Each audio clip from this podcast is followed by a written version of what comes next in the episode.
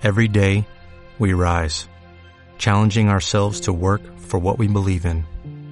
At U.S. Border Patrol, protecting our borders is more than a job, it's a calling. Agents answer the call, working together to keep our country and communities safe.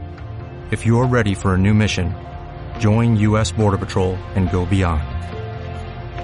Learn more at cbp.gov/careers. Furiosa por los libros. Furiosa por los libros. Furiosa por los libros. Furiosa por los libros. Furiosa por los libros. Furiosa por los libros. Furiosa por los libros. Furiosa por los libros.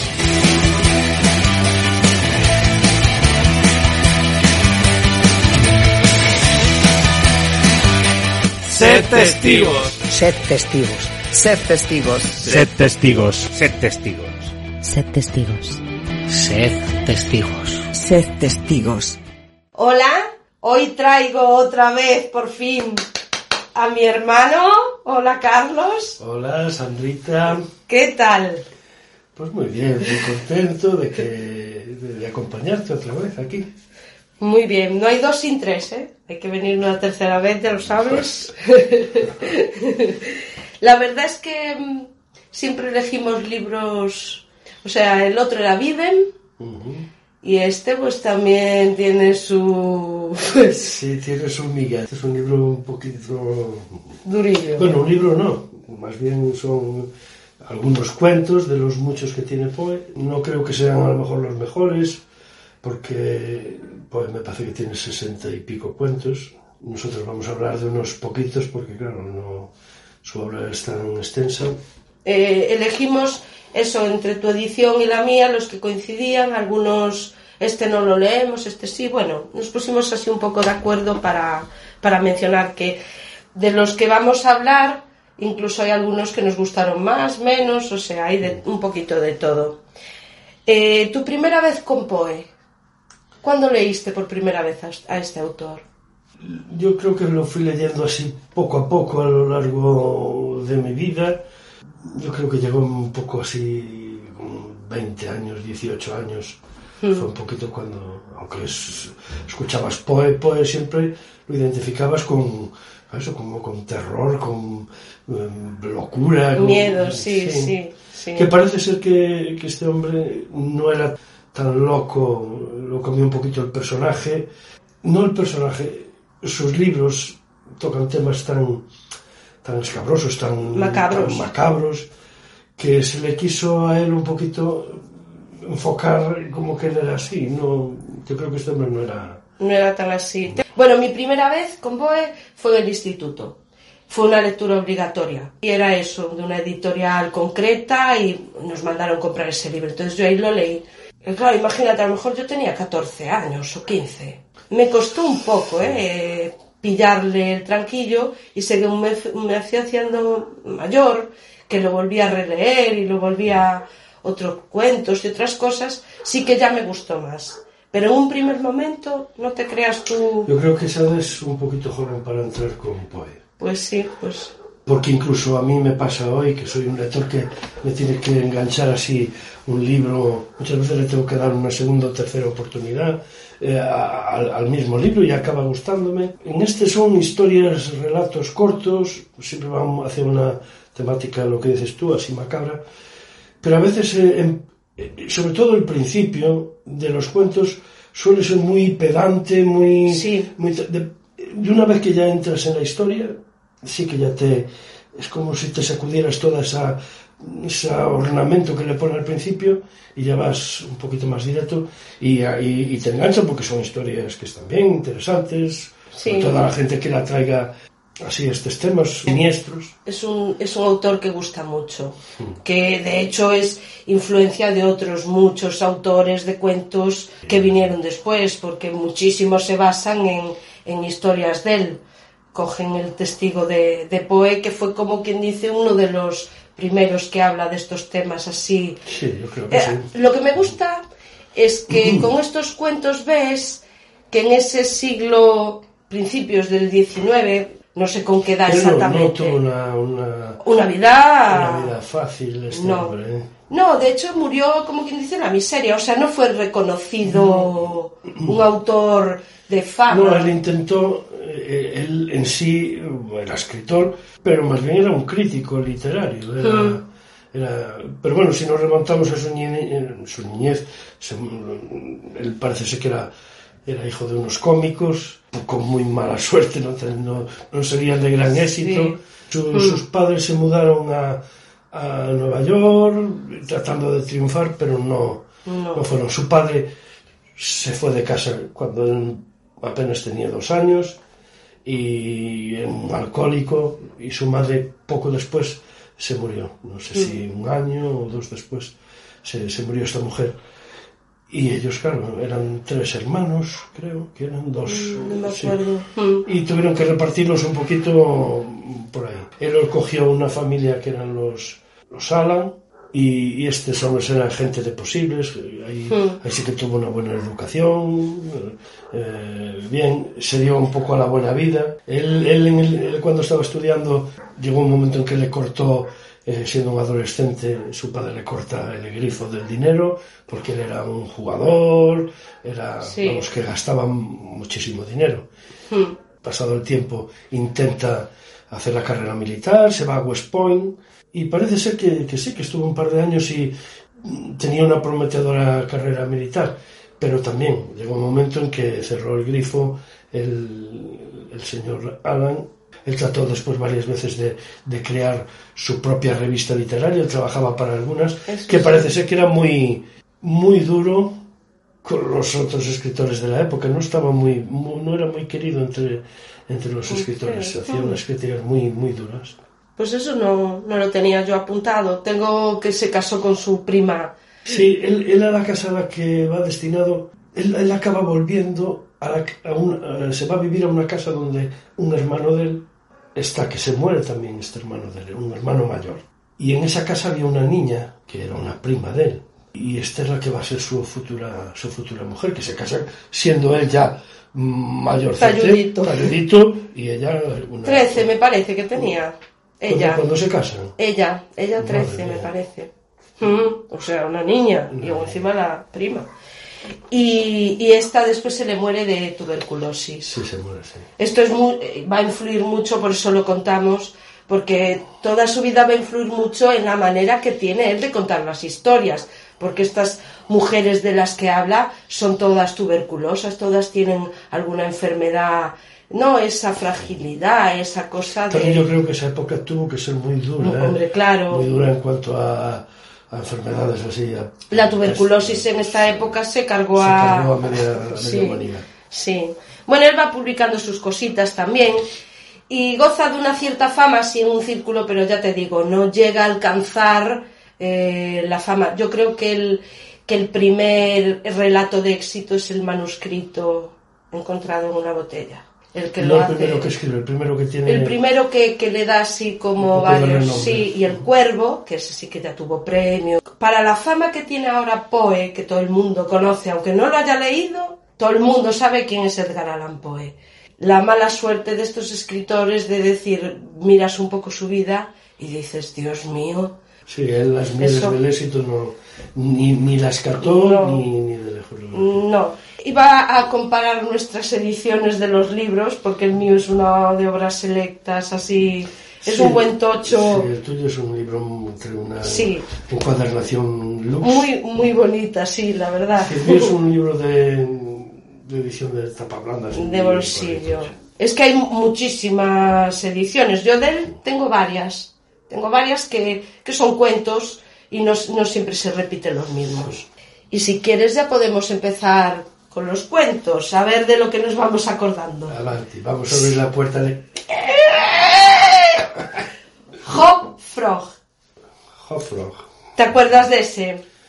Sí, me, me acuerdo. A ver, algunos los tengo más frescos, otros menos, Hmm. eh, y quizá que me mm, tenga lagunas y pueda mezclar a lo mejor seguramente cosas. Tramas. mezclar También hay algunas tramas que se parecen Se parecen muchísimo. mucho, sí, sí, sí. En Hop Frog es una venganza contra el rey y sus siete ministros. O sea, el número siete, como ese número fatídico, mágico, y es una crítica a ese abuso de poder. El cuento, básicamente. Es una venganza. Tú ya notas según vas leyendo el libro que se está cociendo algo, algo gordo. Sí. Algo gordo. Porque al enano, pues esa cosa, ¿no? De burlarse de, de él, de hacerlo beber, de... Sí, el, el enano es un bufón, Sí. un bufón de una corte que el rey con sus siete ministros que se ríen mucho de, de la gente, que abusan Mm. Y abusan pues de una chica, es otra enana que trabaja con él, él, él le tiene un cierto cariño y en un momento dado pues creo que le piden que, que le acerque una copa o algo así a ellos y entonces de malos modos pues le, le tiran el vino a la cara o Sí, a la o sea, chica. a la chica tripeta y claro el, el, el enano ya Sí. eh, se le va calentando la sangre se le va acabando el tabaco ¿No te pareció excesivo? La No. venganza. Madre mía, Pues a ¿eh? mí casi me parece corta. Yo- Tú quemabas a unos cuantos. Yo quemaba unos cuantos. ¿no? pero bueno, ahí se ellos eran ilusos totalmente. ¿no? Vamos. Eh, no- sí, pero él se la preparó bien. No sé si quieres contar un poco más de la historia o quieres dejar. Cuéntala, cuéntala. La venganza yo la vi excesiva porque como era un baile de disfraces, él les propone eso, ¿no? De que se disfracen de monos, de gorilas. Sí, los unta de brea, Les prepara, vamos, ya dices. les "Uh". pone como lino para que parezcan más, más monstruosos. Y, y- y efectivamente, ellos llegan y, y- Encadenados. encadenados y, y- y acojonan a todo el personal que está allí en el baile. Al estar encadenados, él los, los cuelga y, Sí. y- y bueno, y el, fi- y el final lo vamos a dejar. Lo vamos a dejar, sí. Es Va. un tráiler ya casi que cuenta. Pues como los trailers de ahora. sí, Eh, el pozo y el péndulo. Ya dijimos que era de, de los que nos habían sí, a mí este. Este, Ay, ese, estás en tensión total, habla de la Inquisición, este reo apresado en esas Yo mazmorras de creo que los, los que hicieron la película Saw, yo creo que se inspiraron bastante en Puede este- ser. Sí, sí, yo creo que esta es una precuela de Saw. Es que va a haber muchas influencias, claro, claro que sí. Él está esperando la muerte, ¿no? Está como sentenciado a muerte y es un juego que le van a hacer porque al, tío no le pueden hacer más cosas. Lo tienen a oscuras. Él va para tantear tamaño de la, de la celda, eso está muy guay, ¿no? Como él va contando los pasos, quiere ir en diagonal y es cuando tropieza de casualidad y ahí salva la vida porque había un pozo en el centro. Eh, entonces él ya después ya se queda allí quieto porque decía, a ver si hay más pozos, a ver si, bueno, esa angustia toda de una persona que está en un sitio extraño, encerrado, a oscuras, y cómo después lo amarran allí y es viene ese péndulo. un péndulo que lleva una, una, Una una cuchilla. cuchilla. Él al principio ve que está colgado como una especie de bola y que abajo que tiene como una especie de cimitarra, pero empieza a notar que muy levemente el péndulo empieza a oscilar, al mismo tiempo que va bajando Se va acercando. y a- y cada vez más velocidad y, y claro, llega un momento en que es que él está allí esperando a, a que el péndulo lo raje de lado a lado. Tiene la suerte, bueno, el ingenio de, de hacer que las ratas que salen del pozo, eso me dio mucho asco. Sí. ¡Oh! Él, él es muy descriptivo. eh, ¿Verdad? Tiene siempre sensación de, de que estás incómodo, te revuelves porque no, no. la atmósfera La atmósfera que crea. la crea muy bien, eso sí. Sí. Lo que te comenté antes, antes de que empezáramos a grabar, que este me pareció un final un poco tramposo. ¿A ti no? Es un final feliz. No vamos a decir, Sí. no vamos a decir el final, pero No. el final es un final feliz. Sí. Y, y, mm, es un final feliz. De- Después de todo lo que pasa, ¿no? Sí, la verdad es que sí. Ahí nos deja a los españoles un poquito, porque es la Inquisición la que lo tiene a él prisionero. Sí. Inquisición de Toledo. Parece que es lo único que se quedan. Es como relacionar España con los toros, el flamenco. Eh, te remontas atrás, lo que era España era la Inquisición y nada más. Pues la Inquisición la hubo en toda Europa. Esto también hay que decirlo. La española también sería dura, pero en el resto de sitios era de lienzo. El pozo y el péndulo, bien.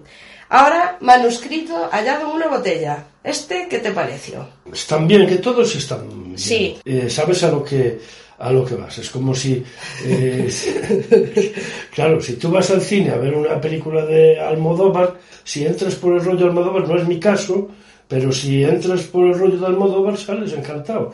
Y si no te gusta, dices, pero ¿qué, qué, es esto? Joder. Y claro, si te gustan estas temáticas, pues ninguno te va, te va a disgustar. Hay algunos que te gustarán más o menos. Este no fue de los que más me gustó, pero bueno, está bien.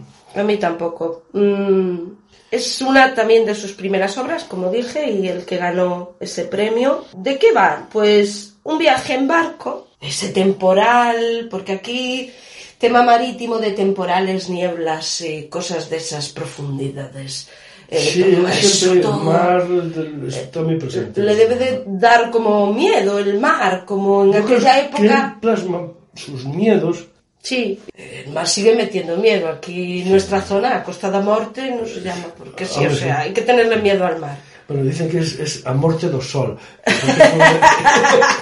Donde, donde el sol se muere, donde el sol se acaba. Sí, sí, donde- también. Vale, viaje en barco, temporal, y ahí el barco se destroza, ellos quedan, él y otro creo que era, Mm. quedan dos vivos, y él consigue, mm, en el medio de esas olas gigantescas que viene aquel barco, que sale como de la nada, porque al principio no lo veía. Es Un galeón enorme. Sí, sí, enorme. Y él consigue engancharse y subir. Del otro ya no sabemos nada más, se supone que muere. El compañero que iba con él.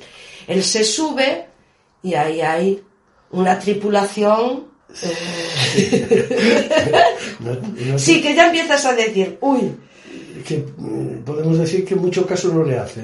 Lo- más bien lo ignoran. total, no saben ni que está allí él. Es como, eh, yo pienso que está inspirado un poco en las leyendas estas del holandés errante y estos, ¿no? Que eran como eh, cadáveres vivientes porque los describe como viejos, ¿sabes? Tal y como los describe. todas. Y entonces tú piensas en, en todas esas historias de, de naufragios y de barcos fantasmas y de cosas de estas. Como aún no se conocía lo del Polo Sur, aquí el, el- el trayecto final de este barco va a ser seguir una corriente porque va a toda velocidad hacia ese Polo Sur y que allí hay como ese remolino gigante. Este no acaba bien. Digamos que no... Yo creo que también es la ignorancia de la época, no saber lo que habría entonces la imaginación. De este ya no decimos nada más. El gato negro. Sí, este, Bien, este, ¿eh? este, este, no- este nos gustó. Yo creo que a ti también te gustó. Muchísimo. Uno de los cuentos más famosos, pienso, El gato negro. La- el personaje principal, una joyita, vamos, es una, una persona. Totalmente. Porque decíamos, cuidado con el gato negro, no. Cuidado, como dijiste tú, no. Con el gato negro, no. Con el dueño del gato negro. Claro. Con ese es que, que hay que tener cuidado. Eh, Es que se ve muy bien, lo describe muy bien, la evolución del protagonista. Esa locura, como. Locura no, pero esa paranoia que le entra a él. Ese personaje lo reconoce desde la lucidez. ¿eh? Sí, sí. Notas que él analiza lo que está pasando, eh, cómo se le, cómo se sale de, de sus casillas, cómo se, cómo pierde los estribos y, y- y escapa de cualquier cosa. Él es un maltratador, maltrata a, a toda la gente que lo rodea y su gato, que es un gato que le muestra cariño, que le muestra tal, pues le acaba sacando un ojo y al final lo acaba Ahorcando. acaba ahorcando. Y luego aparece como el doppelganger del gato, o sea, el, el hermano gemelo. También se muestra cariñoso con él, también le falta un ojo. eh, se parece mucho al otro gato que tuvo. Este hombre, hay que decirlo, es un alcohólico. Aparte de alcohólico, es un psicópata, es un... La mayoría están contados en primera persona, entonces vemos la, el pensamiento todo de esos tipos. Sí, pero él, él como lo explica, yo a mi mujer que la, le, pues que le- la maltrataba, describe algunos de los maltratos a los que somete a la mujer, al mismo tiempo, pues que, que Dios me perdone, que tal, como en- siempre como, como buscando su redención. Cuando dices tú, pero vamos a ver, Sí. Para justificarse. efectivamente, como, como pensando, "Jo, ¿cómo pudo hacer esto? Lo repite y lo repite porque maltrata a todo ser viviente que lo rodea. ¿Tú sabías que en este cuento hay una similitud entre el trío protagonista, o sea, el gato negro, el marido y la mujer, con Poe, su mujer, y tenían una gata que se llamaba Caterina, a la que le querían muchísimo la gata. Y dice que él se basó un poco, a ver, evidentemente no, no haría esas cosas, Poe, digo yo, pero que se basa un poco... No, no, es que Poe no, no, no creo que él fuera mala, Maltratado. mala persona. Que tuviera en su época. Bueno, él, él era alcohólico también, ¿eh? Y le daba pues, al opio. A ver, tendría su... No, no. No. Yo creo que no, que no. Esa, es, esa fama de esa locura o de, de, de opiáceo, sí, no, no. Eso, eso fue eh, a posteriori que se creyó esa, esa leyenda del... de- está, está, creo que está mm, estudiado, investigado, Demostrado, sí. De que él no, no fue así. Lo que pasa es que él hasta fue un hombre que, que fue un iluso porque nombró al Bacea a su muerte, que él murió en, la- en una calle que lo encontró un transeúnte por ahí que se, se apareció muerto en la calle. Y, y él dejó como albacea a su peor enemigo, a uno de los escritores a los que, un escritor que pasó sin pena ni gloria a lo largo de la historia, pero que en aquel momento pues eran, eh, a los que criticaban eran escritores que en ese momento eran conocidos, a uno de los que más caña le dio. Y este hombre se cobró después la venganza. Y entonces empezó a contar las cosas que tenían los personajes de Poe, de sus cuentos, a él mismo. A Europa me parece que fue Baudelaire, o algo así, fue el que, el que metió en Francia y, y por ahí pues al resto de Europa el personaje de Poe y ya nos vino envuelto en ese halo de, de locura, de, Ah, yo de pensé opio. que sí que le daba el... No, a ver, que no sería una joya, que seguramente que no sería Don Perfecto, pero que no, no, no creo que fuera tan... Mm, tanto como se, se piensa. Bien, este tiene, el gato negro tiene un final sorprendente. Tiene muchos cuentos con final sorprendente, la verdad. Tiene un final eh, digno de una película de Esteso y Pajares. ¡Hombre! Si tocas... Las paredes son muy firmes. Este vamos a decir el final. Vamos a ver. Pues dilo, pues dilo. Sí. Él, él cuando lleva a su gato, al, al gato, a- al segundo gato, al que se encuentra en una taberna y lo lleva para casa, poco a poco va viendo en ese gato eh, rasgos y del otro, Actitudes del otro gato. del otro gato que se llamaba Plutón. Plutón. Mm. Y empieza a entrarle otra vez la, la paranoia de, de que ese gato, ese gato, entonces él decide matarlo otra vez. Yo no sé para qué coño lo coge en la taberna, el gato estaba allí tan tranquilo y se lo trae para casa. Cuando él lo baja a un sótano de, de su casa y le, pues yo creo que hasta le iba a hacer la misma operación que al otro, volverlo a colgar y volverlo a... Su mujer pues llega y intercede por el gato y él no se le ocurre otra cosa pues que ya le da un garrotazo en la cabeza y ya la, y ya la mata. La mata. Entonces él trata de buscar al gato y no lo encuentra. Él, que se le daba un poquito algo, un poco manitas de albañilería, se fue al, al Leroy Merlin, se cogió cuatro, cuatro cosas y empareda a la mujer. Sí. Y la policía, bueno, y cuenta todo el final. No, eh, cuando llega la policía, porque claro, la, eh, la dan por desaparecida y él empieza a, a chulearse. El interrogatorio le dijo, esto va Sí. de cine. Sí, a mí no me van a descubrir aquí. Y cuando ya se van a ir, la policía, él como el tonto, estas paredes son muy firmes. Y dices tú, ¿qué? Y al tocarla así a la pared es cuando se escucha como un maullido, eh, unos arañazos, y la policía ya se queda, ¿eh? ¿Qué pasa aquí? Quitan esos ladrillos todos y ya descubren el cuerpo de la mujer y el gato Quedó emparedado. quedó allí también. Bien, vale, pues ya lo contamos. Este ya lo destripamos. todo. Todo. La verdad sobre el caso del señor Valdemar. ¿Te acuerdas de este? Sí, algo sí. La hipnosis en esta época, la hipnosis. Sí, ¿no? el mesmerismo ese que era, Sí. que era un tipo de, de, de- hipnosis. hipnosis. Aquí, hombre, yo pienso que en esta época pegaba muy fuerte todo, todo ese rollo que se creía mucho en, en hipnotizar a los demás y, y tal. Yo a veces confundo este con el de la casa Usher. Mm, Es algo parecido, son dos personas que van... La casa Usher no. La casa Usher es el de la. El, El que, el que está enfermo y le, y- Le murió y- la hermana. Y ya, no, la hermana no estaba muerta. La Sí, claro. Vale, el asesino es el sheriff. No, Acabas no, de contar el final no, de la casa. No, no, no, conté el Sí final. que contaste el final, la hermana no estaba muerta. A Tú, ver, tú dijiste que estaba muerta. es que murió, la hermana muere. No estaba muerta, la hermana muere estando allí. Por es eso. es como Angela Fletcher. Va allí de visita y se le muere. y se ¿Y en muere. qué se parece ese a este, Carlos? A ver. Al eh, Valdemar. Refrescame el Valdemar. Valdemar, él, él le va a hacer una hipnosis con consentimiento que dio antes el moribundo este. Sí. Estaba muy Sí, le enfermo. llama a unos médicos para que den testimonio. Sí. Como vieron que estaba ya, Ya. Desahuciado, Sentenci- sentenciado. sentenciado, para- dijeron, está- estuvieron de acuerdo en que él, él hiciera esas hipnosis y esas Sí. historias. Hmm. Y entonces, esto es como muy de pesadilla, porque el señor, estoy muerto, ¿no? Les hacía así como esas cosas de... eh, lo mantiene... Déjame marchar o... no, No que- sé como cómo. que lo dejara marchar. Algo así, porque la muerte, bueno, ah, oh, todo muy como terrorífico. Sí. Y él que lo quiere despertar, porque él está muerto. El señor murió. No, o sea, no tiene pulso, no tiene nada. Y lo mantienen así no sé cuánto tiempo. Y dice, mira, hay que despertarlo eh, y, una vez que despierte, pues se morirá. No, definitivamente. Porque si no lo tienen ahí, él le hacía preguntas y el otro, "Ah", con esa voz cavernosa, contestaba. Sí, porque estaba, estaba, estaba, vamos, Vamos. Luego ya Era- dice que se...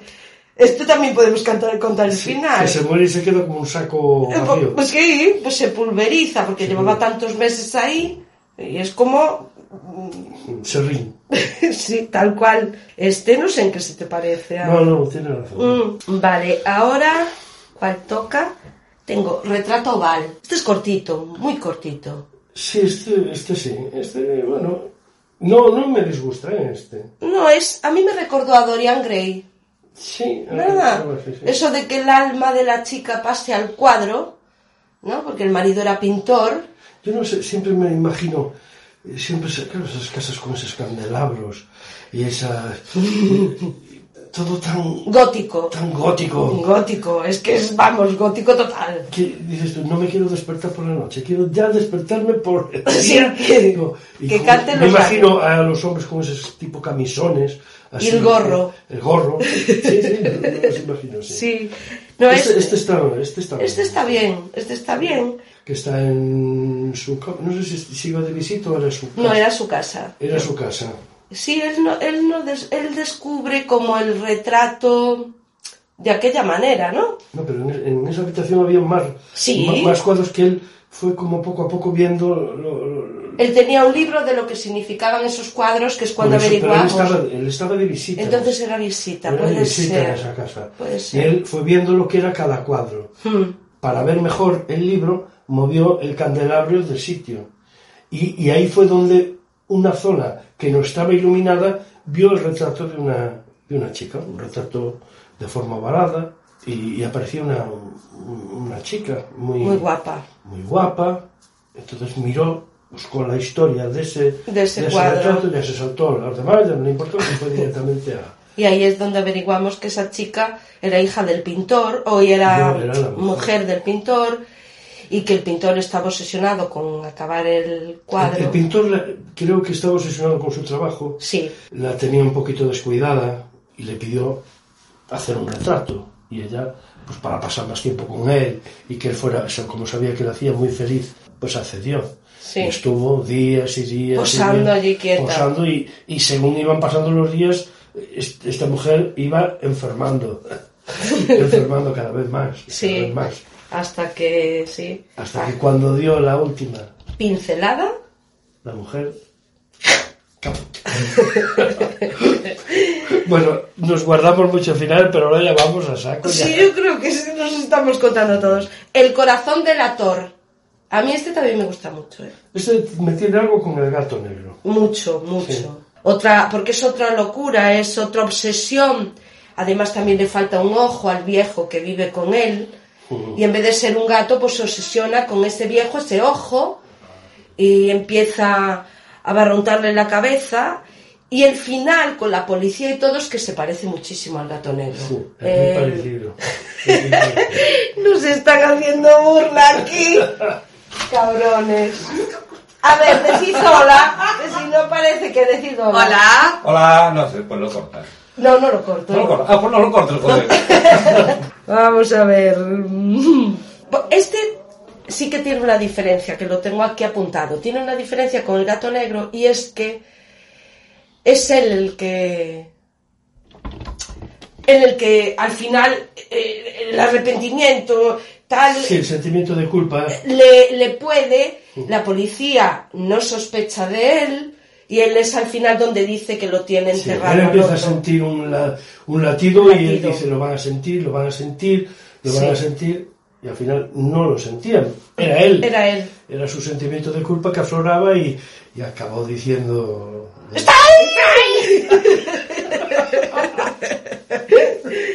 Mm, Este guay. A ver, ¿leíste un descenso al maestro? Sí lo leí, ya hace tiempo que lo, un tiempecito que lo leí, pero sí, algo, algo recuerdo. Te- es otro de los remolinos. Sí, El es- famoso remolino. Tiene algo con mensaje en una botella. Sí, algo. Algo. Va- Bueno, es en el mar, el también hay un tempestad. Sí. Jamás con Poe hay calma chicha. No. Jamás. Bueno, ellos la tienen. Pero ya sabes que va a venir una tormenta, un, un temporalazo, porque dices, cuando están pescando y hay esa calma, que todo es silencio, que no, no oían ni las gaviotas, ¿sabes? Sí. La, la, la calma antes de, de que venga la El tormenta. ojo del huracán. Exacto. Entonces aquí es un remolino muy famoso que, que hay en esa zona, según cuenta todo el señor, se lo cuenta a otro, a otro chico. Le está contando como Sí, su que, que historia. está relacionado con las mareas. Cuando la marea está alta es cuando el remolino, creo que es cuando está alta, es cuando el remolino está en, A tope. en su a, a tope. Después se va como la marea compensando y entonces es cuando se vuelve a quedar en calma. Mm, Sí, hace un... Es como un desagüe. Tal cual. Es un desagüe. Sí, es, es el tapón de alberca de tapón de alberca de, de Lost, de Perdidos. A mí me gusta mucho Poe cómo te va metiendo. Va, pum, pum, contando el señor la historia suya, lo que le pasó con sus hermanos en ese viaje en barco, cómo él sabe cómo es perfectamente ese remolino. Lo sabe porque lo, vio y es cuando se lo cuenta. Cómo, estando en ese remolino, a punto de morir, idea todo el rollo de meterse en algo eh, de redondo, ¿no? En, esfe- en forma de esfera. Sí, Dice, bueno, busca soluciones para ver si... A ver si eh, puede zafar. eh, Sí, eh, él, él pasa por momentos de esperanza, de desesperanza. eh, Sí. Pasa de, de, de A a B en cero coma. La verdad es que sí. No, está bien, está bien. Que este también acaba bien. Tú sabes que está contando la historia y que sobrevivió, pero ¿no te pasó que sentiste toda esa angustia por él? No pudo sobrevivir. ¿Cómo iba a sobrevivir a eso? Que estaba llevando, los Sí, estaba porque- arrastrando. Porque había como trozos de, de, de, de, otras- otros barcos, otros barcos. sí. Eh, Pero también recordaba que en algunas ocasiones habían salido de ese intactos, donde él empieza a buscar soluciones, a agarrarse a un clavo ardiendo, a ver, tener algo de esperanza dentro de la situación tan, tan complicada que tenía. tenía nociones de, de física y de eso, el señor, porque no, y de matemáticas y de cosas. No, porque Poe te explica, Todo. trata de explicarte, a veces un poco en demasía, muy, muy pedante en muchas ocasiones, muy, muy, muy rebuscado todo antes Sí, de contarte si- la historia. Seguramente que sí, sí, me imagino que su inteligencia y, y sus estudios, su, su, su capacidad intelectual, pues le daría para, para eso y para más. Pero yo creo que es como la persona que se prepara un tema y en cuanto le, le das con la tecla, te saca todo su repertorio, se vacía de Sí. su- sus conocimientos. Él dice, esto me lo sé y os voy a dar Voy a buscar una excusa para hablarte de que yo sé... que yo chano. Pues algo así, sí. Este me, me, me gustó, es larguito, eh, pero está bien. El tonel de amontillado. Sí, este también me gustó. Hmm, Otra venganza. Otra vez carnavales, utiliza mucho lo grotesco, lo de los bufones, los carnavales, usa mucho eso. Eh, porque el tipo, uno de ellos está disfrazado de, ¿Cómo se llama? Fortunato. El, el que iba disfrazado de bufón. ¿No? Puede ser, sí. No, lo- no me La acuerdo. víctima, ¿cómo se llama? ¿Fortunato? Fortunato. La víctima es sí. Fortunato, me parece. Y el otro era el conde o marqués de algo. Sí. Unas mazmorras. El ambiente que te... Que Esta te- es la historia de una venganza. eh, Tal cual. Es una venganza. Una venganza meditada, masticada. Esto es nocturnidad, alevosía. Los agravantes a la hora de un juicio los tiene todos. Sí, eso de la venganza se sirve en plato frío. El plato frío, sí. No sé qué le hizo el otro tipo. Este lo tenía guardado, que incluso hay un pasaje de, de la historia en que le dice, ¿cómo es tu eh, escudo de armas? Hmm. Y dice, es, no sé si es una serpiente pisada por una bota o alguna cosa, Eh, y mordiendo un tobillo. Y la leyenda que tiene, sí, lo, venía escrito en latín, sí. ¿Cómo Venía- era? Como, pero el significado. eh, te lo digo en, en pocas palabras, el que me la hace me la paga. Sí. Era algo así. Era, era Eh, el lema de su familia. en, un tema en latín, Sí. el latín él también lo debe de dominar, que pre- muchos de los cuentos empiezan muchos con una frase en latín y si no la tiene al principio, a lo largo del cuento es posible. Hay algunos que no, pero en varios. Y en, y en francés, que no sé si es por respetar alguna traducción de Baudelaire o de qué. Este, bien, una venganza, el, acaba el... Decimos, ¿este cómo acaba? Que también acaba, pues, como... como le gusta acabar. Como, como de gato negro. Sí, eh, hay una pared por medio. La máscara de la muerte roja. Llega la peste, la peste negra. Entonces aquí está muriendo todo el mundo y los ricos, el rey y sus aristócratas y tal, los meten en el castillo para que mm, queden aislados ellos. Como, como una especie de, de condonar la zona. Sí, ellos quedan aislados con su comida y los pobres todos del pueblo que mueran, que mueran ahí de peste, que a ellos les da igual, ellos con sus fiestas y sus cosas. Y cuando montan una fiesta, que hay siete habitaciones que van a adornar como con diferentes colores, bueno, era una cosa así. Y la última es la negra, la que mm, se tiñe como de rojo. Eso es un poco como el de Camerón. El de Camerón eh, va de algo así. de- No leí el de Camerón, nunca. Pues, bueno, el de Camerón son historias. También cuentos, Sí, sí. eh, yo lo tengo, sí, te lo, Sí. si quieres te lo, te, lo, te lo paso para que lo leas. Algunos de tinte, hay de, de todos los tipos. Mm. Hay algunos eh, tirando al erotismo, otros tirando a, a, como también a venganzas, a, Sí, y, y- y también va de eso, de, de que debe de haber- hay como una especie de peste en, en, en la, en la ciudad, esto creo que es en Italia, una serie de, de nobles se reúnen y entonces para pasar el tiempo, están unos días, entonces cada uno de los que están allí cuentan cada día un cuento. un cuento. Son cuentos, relatos todos cortos. Mm, Me recuerda un poco a eso, ¿no? De que Sí. los, los, los ricos se aíslan de la, de todo, de la inmundicia que hay fuera y viven como en esa burbuja de... Sí, de tiene, cristal. tiene la... O sea, lo que es el arranque igual, pero no, no creo que sea... no, No, el- no creo. final, eh, tratándose no va. No, porque ahí se les va a colar un invitado que no esperan. Y el invitado que no esperan es esta muerte roja, el símbolo, la presencia de, de la peste que entra ahí, ¿no? Que nadie se libra, ni pobres ni ricos. Al final ataca a todo el mundo. Este me, está bien, es- también es de los más conocidos. El entierro prematuro. Son, son como varias historias, ¿no? Eh, al principio. Sí, ese me, ese me gustó. Sí, tío. bien. Sí, no me disgusta, ¿eh? No, eso de- mira, de- ojo ahí, ¿eh? ¿Sabes por qué? ¿Sabes de qué me acordé en este? ¿Tú te acuerdas en el, en el velatorio de Madrina que nos contó Maruja lo del resucitado? Que ella lo conoció, al que le llamaban el resucitado. ¿No te acuerdas? De que lo habían enterrado y que se... se- Sí, que-. Que se, que se, eh, que revivió, que lo estaban a punto de enterrar y que el amigo que llevaba la caja, que se puso a, a llorar y no sé qué, que lo oía movimiento. Y cuando abrieron la caja, que la llevaron para allí para un lado, vieron que estaba el cadáver como dado la vuelta. Entonces, está aquí, y ya llamaron allí a médicos y Yo creo que ese era uno de los miedos de la época.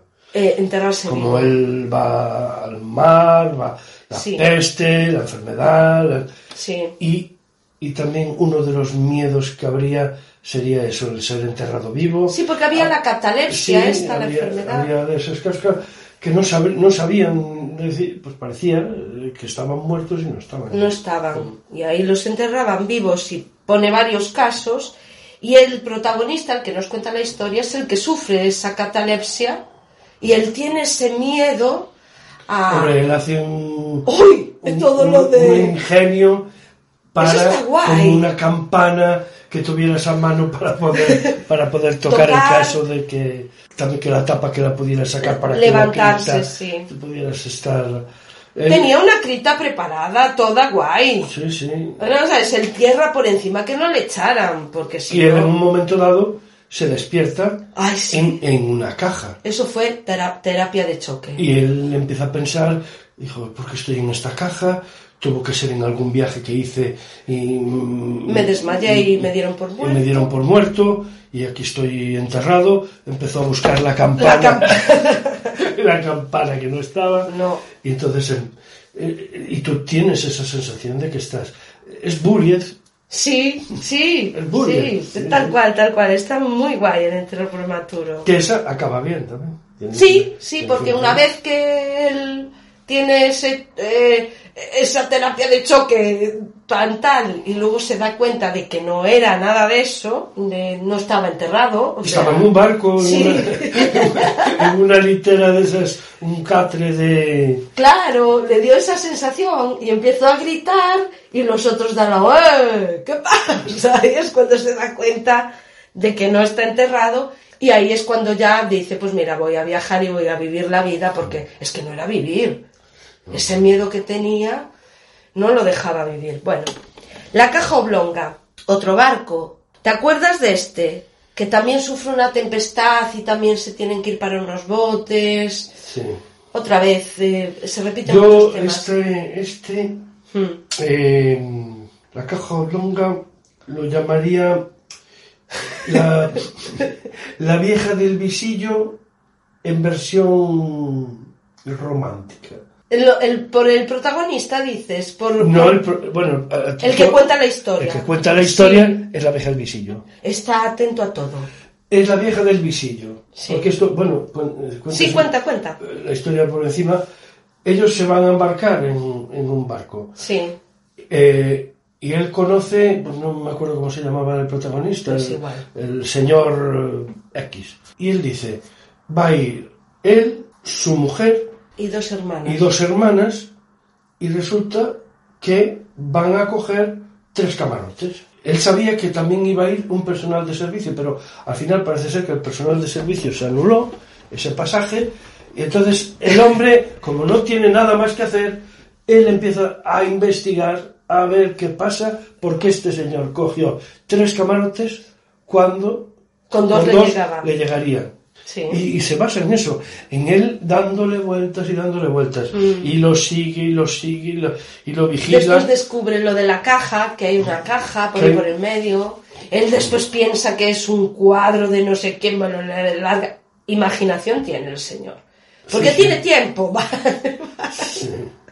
es al que Él- conoce. sí, él, ese, ese señor, que era un hombre de modales muy refinados, y, y la, que, la que es su mujer, que no la conocía, pero la, Sí. la ve por allí hablando, y ve que, que la gente no es que, eh, que se empieza como a reír de, de esa mujer, porque es una mujer muy vulgar.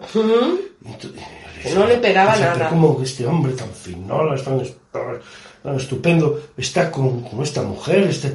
y él, me parece que una de las noches que pasa ahí vigilando, de pasar al señor a la habitación donde está la caja, entonces dice, eh, qué.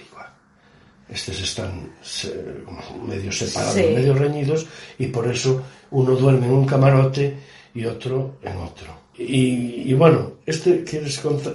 Bueno, sigue. Cuéntalo, No, cuenta, no, cuenta el final, si quieres. No. a mí no, no, no contamos el final. El final no. está bien, ¿eh? ¿Eh?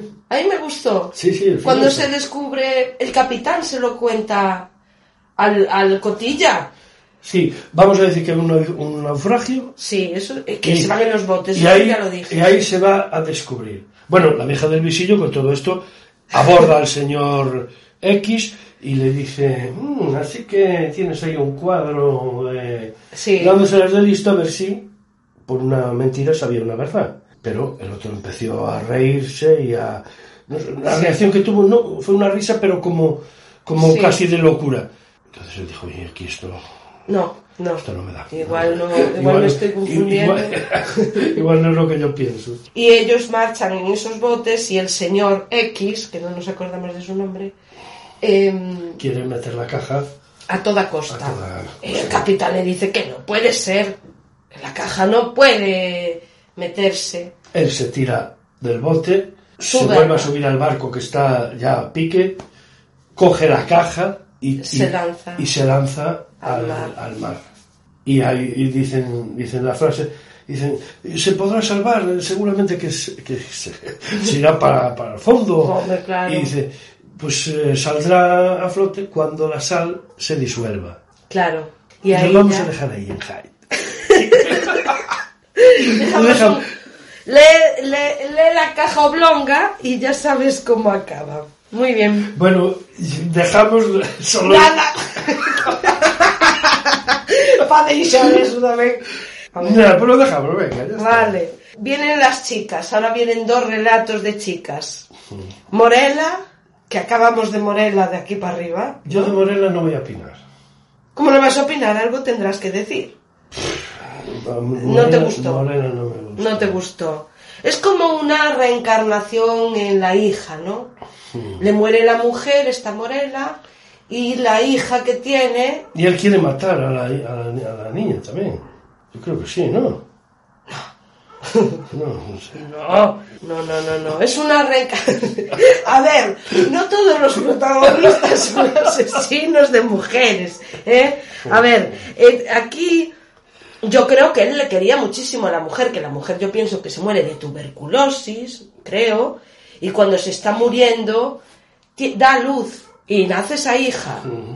Y después la hija también le muere. No me acuerdo de Morela. Vamos a olvidarnos de Morela. Morela, Morela pasamos páginas. vale, eh, no nos gustó. Pero yo creo que intención, alguna intención que- Pero bueno, mm, me, puede ser que no, ¿eh? No, Yo creo que no, ¿eh? Vale. Berenice, Berenice. el de los dientes.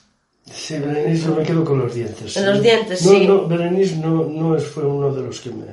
Pues a mí, sí, un poco Casabusher. Mm, Puede ser. Algo en el final puede ser. Eh, yo pienso que tiene eso, influencia vampírica, cuando habla de los dientes y del aspecto de Berenice, es como, un- como si fuera una, una vampira, tal cual. Eh, ese aspecto tuberculoso que le daba eh, eh, como rostro cadavérico y todo el rollo. Pero no sé si la mata Berenice o muere ella, muere ella, ¿no? Lo que tiene Poe con las mujeres, todas son como con un carácter muy melancólico. ¿Te das cuenta? Todas se quedan como pensativas. Parecen todas al la chica de la curva. Sí, todas así con aspecto como frágil, muy bellas, pero siempre tienen algún rasgo raro o miran así al Ectoplasmas. horizonte. Son ectoplasmas. Son místicas. Sí, no... Eh, todas van a morir. Sí. Aquí nos las retrata tanto en Morela como en Berenice y bueno, tiene algún, algún relato más así de chicas protagonistas. La caída de la casa Usher, me encanta. Sí, Me gusta mucho este, porque este es, es muy gótico. Esa mansión Usher, ese estanque tan negro, como te dice que hay, que hay como una niebla encima de la casa, esa grieta, muy- todo, todo, todo. Y él que va a ver a este amigo que hace mucho tiempo que no lo ve, eh, el amigo le escribe una carta. Sí, de que estaba Desesperado. muy malito y que, y que le agradecería mucho que fuera a verlo. Y él fue. Y pasa allí unos días con este amigo que al principio le cuesta reconocerlo porque está Está muy demacrado. Mm. Cuando él llega, eh, creo que es al día o al día siguiente o ese mismo día, le muere la hermana al, al Usher este. Y claro, eh, el otro pues la entierra, la quiere tener como un, un tiempo en, en una cripta, no la quiere todavía como enterrar y la meten allí en una cripta, él la Las ayuda. Sí, le incluso le ayuda, creo, ¿no? El, el chico Sí. el que va a- a- con el ataúd y todo el rollo, y el otro empieza como a, a loquear, como, como hacen casi todos. El amigo está como loco, que la le lee para tranquilizarlo, no consigue tranquilizarlo, bueno, esos ruidos de esa casa vieja y de esa mansión antigua. ¿No te pareció eso muy a mí es de los que más me pareció más más de influencia gótica. Sí, sí, es muy, Sí. muy, muy, muy gótico, muy, muy así, fantasmal, muy... Y yo te digo la verdad, yo soy mi amigo y te digo, mira, yo me la...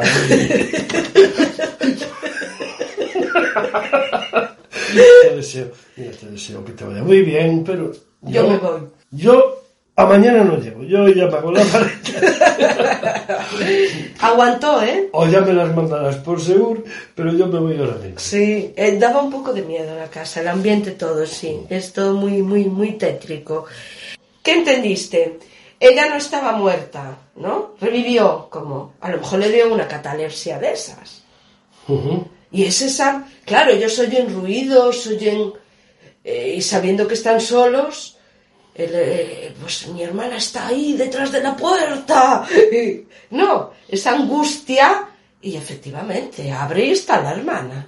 Ujú. El que se abalanza encima del hermano, y ahí se muere el Usher y el otro. ¡Lupe!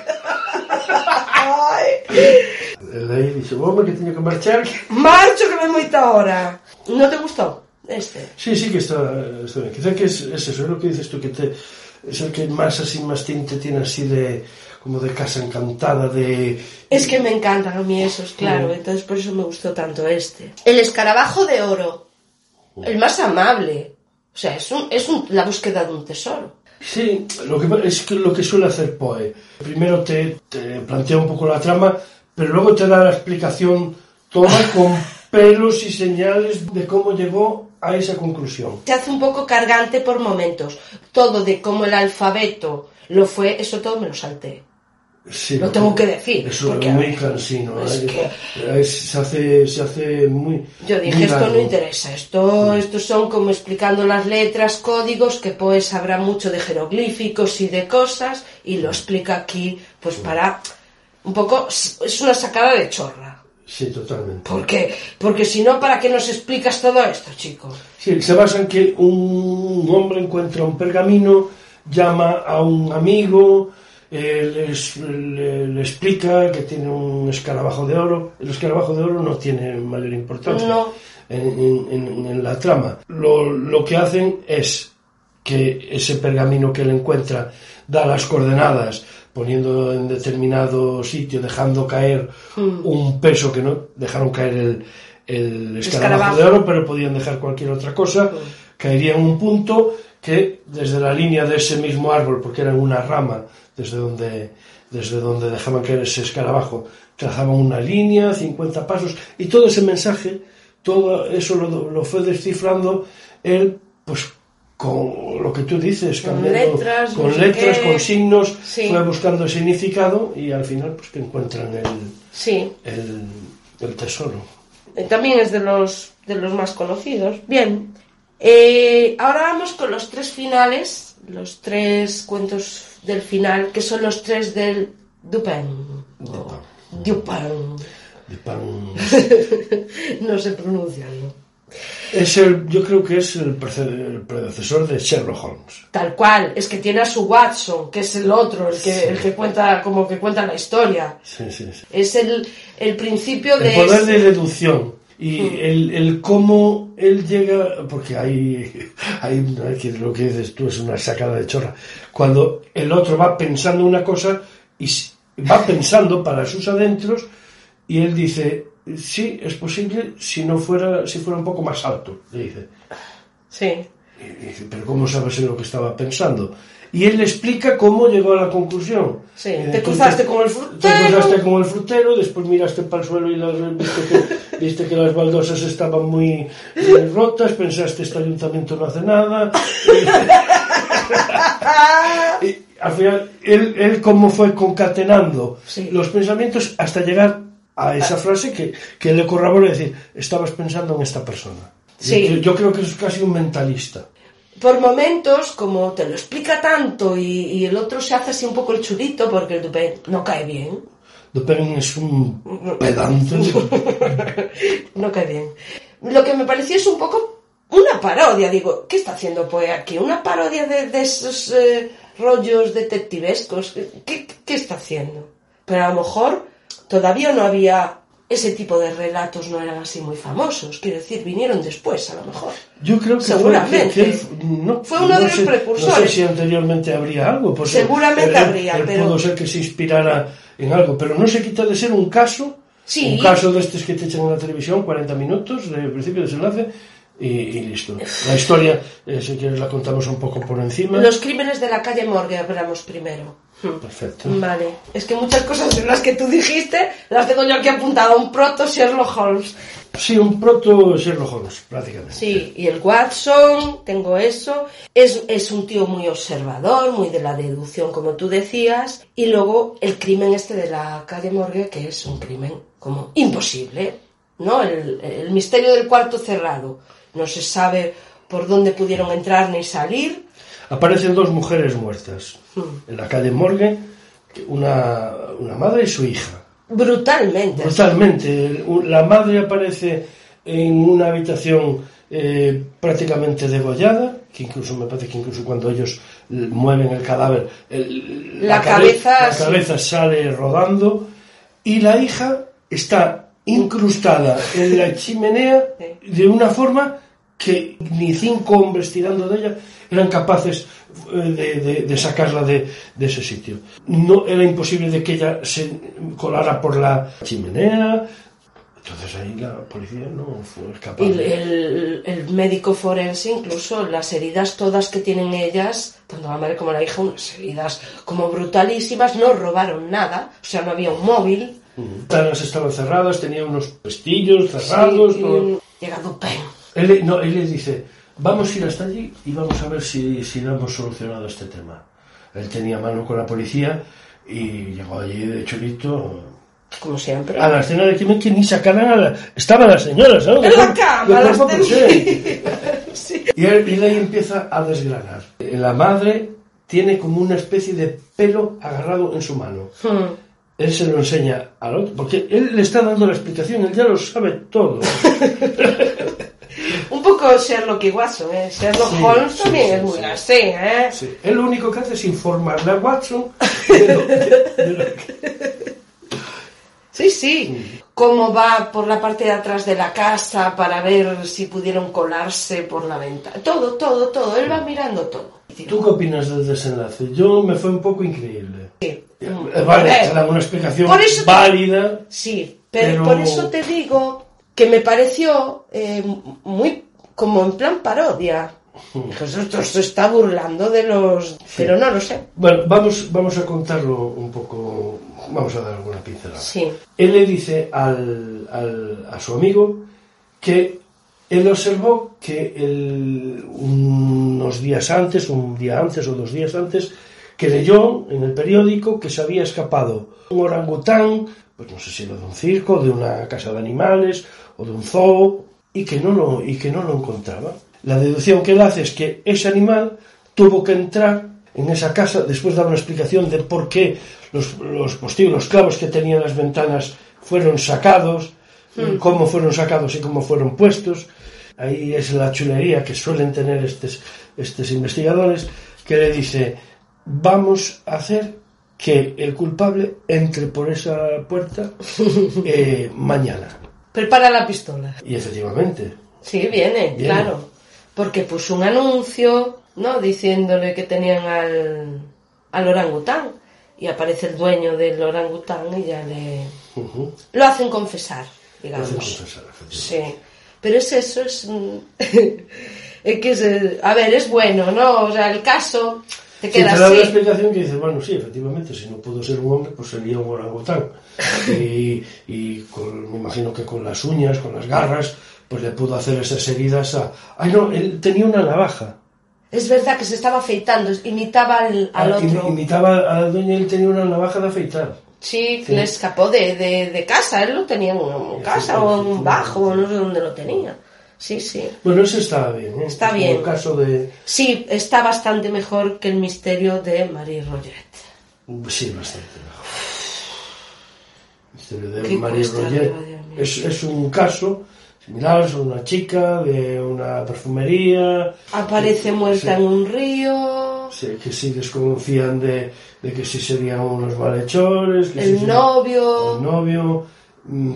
Eh, tal y como explica él de- de- del cuerpo, eh, de cómo eh, si flotaría, de los gases, te da una explicación anatómica de esto de forense, de, Sí. forénsica, ¿no? no lo sé, no lo sé. Yo lo que sé es que cuando empieza a hablar de cada periódico y él dando su explicación o rebatiendo al amigo, al proto Watson, explicándole este periódico se equivoca en esto, este en esto, esto Yo en creo esto. que en- en- en- no sé en qué orden cronológico serían. Me imagino que más o menos así. Primero sería el Morgue. el morgue, Luego este. Mm, pues sí. sí. Y después la carta robada. ¿Qué te pareció? Va, Mm, pues acabamos con uno así. Sí, ay, a mí este me gustó. sí. Sí, yo entiendo que tiene toda esa parafernalia que me sobra eh, de, del... Porque este es en el que habla de, de las damas y del ajedrez y del, y Yo del creo que- pares nones. Yo creo que de ese hablan en, Marie Roget. en el otro, en, el- Sí, en la sé. calle Morgue. Yo creo que sí. En este habla más de lo- el juego ese como de pares y nones de... De- el de- niño. de sí, en este sí. Pues, pues ahí es cuando habla de los juegos de azar y del ingenio que se diferencia de ¿Cómo, no sé qué. cómo adivinar a un... de- saber si una persona es inteligente o no, si es lista o no es.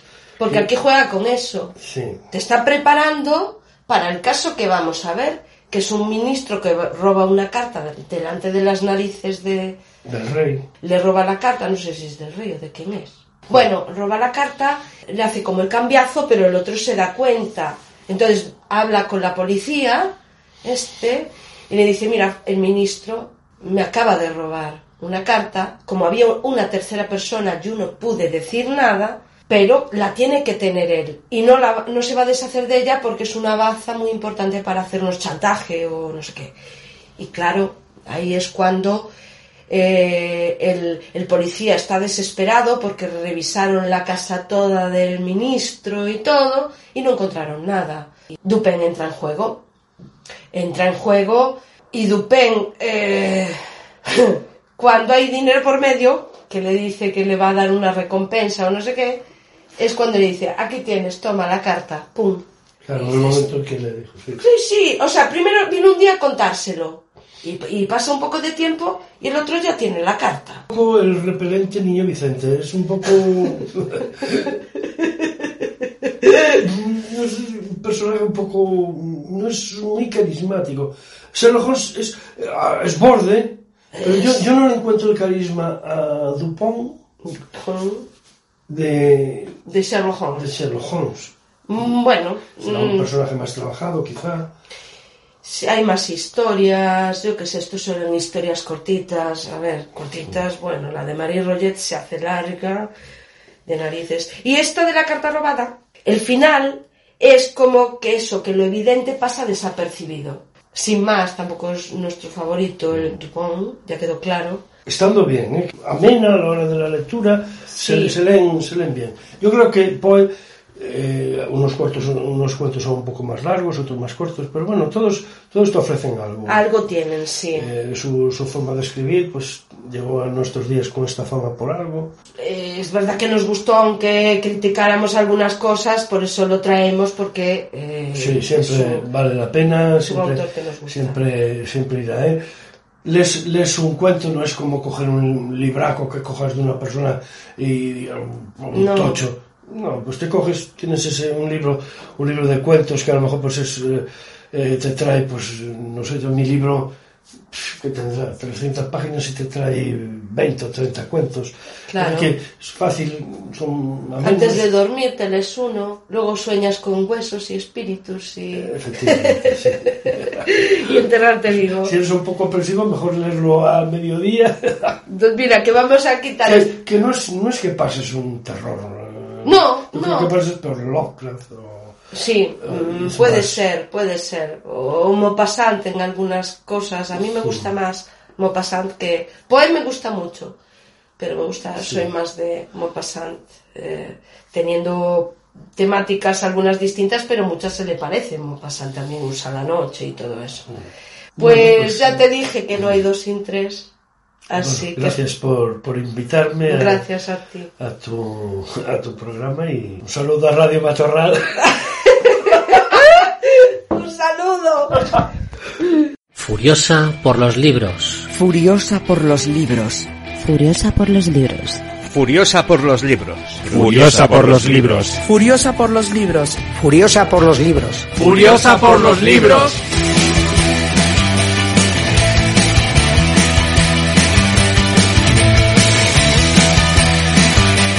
Sed testigos. Sed testigos. Sed testigos. Sed testigos. Sed testigos.